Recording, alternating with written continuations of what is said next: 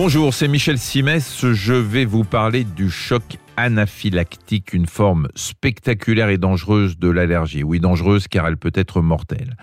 Ces manifestations peuvent être spectaculaires, ce qui fait que quand on est en présence d'une personne qui endure ce choc, on peut être pris de court et ne pas savoir comment réagir. Alors, qu'est-ce qui est susceptible de déclencher ce genre d'allergie? Certains médicaments, le latex, les venins d'hyménoptères, c'est-à-dire les guêpes, abeilles ou frelons, mais le plus souvent, les allergènes à l'origine de chocs anaphylactiques sont des aliments, et c'est le cas trois fois sur cinq. D'une manière générale, une protéine animale est un allergène potentiel. L'INSERM se plaît à le souligner sur son site internet, mais les aliments les plus souvent impliqués sont le lait de vache ou de chèvre, les œufs, le sésame, les crustacés, les poissons ou les fruits à coque tels que l'arachide, les noix de cajou, de pécan, la pistache, l'amande ou certains fruits comme le kiwi. Alors comment se manifeste l'anaphylaxie? On va dire qu'il y a quatre catégories de symptômes. D'abord le problème respiratoire, vous avez du mal à respirer, du mal à avaler, il peut même arriver que votre voix devienne rauque.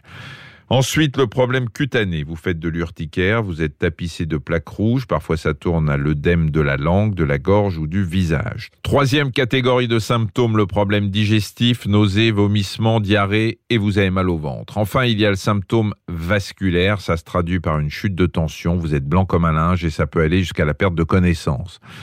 C'est à l'aune de ces symptômes que se repère l'anaphylaxie. Vous n'êtes pas obligé de les cumuler, loin de là, un seul suffit et en général on identifie assez vite la cause du choc parce qu'il survient dans les minutes qui suivent le contact avec l'allergène.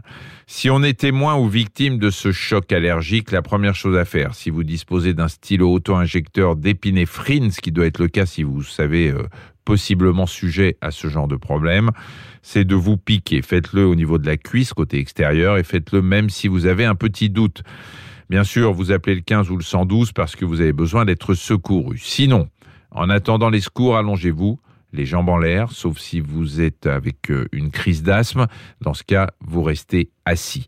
Si vous disposez du stylo auto-injecteur, vous pouvez en faire une seconde. Si votre état ne s'améliore pas dans les 10 minutes qui suivent la première piqûre, l'utilisation d'un stylo d'épinéphrine, un dérivé de l'adrénaline, ne présente pas de risque particulier. En tout cas, c'est beaucoup moins risqué que de laisser le choc anaphylactique faire son œuvre.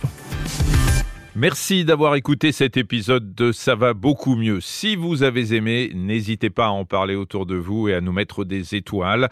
Retrouvez tous les épisodes sur l'application RTL, rtl.fr et sur toutes les plateformes partenaires. À très vite.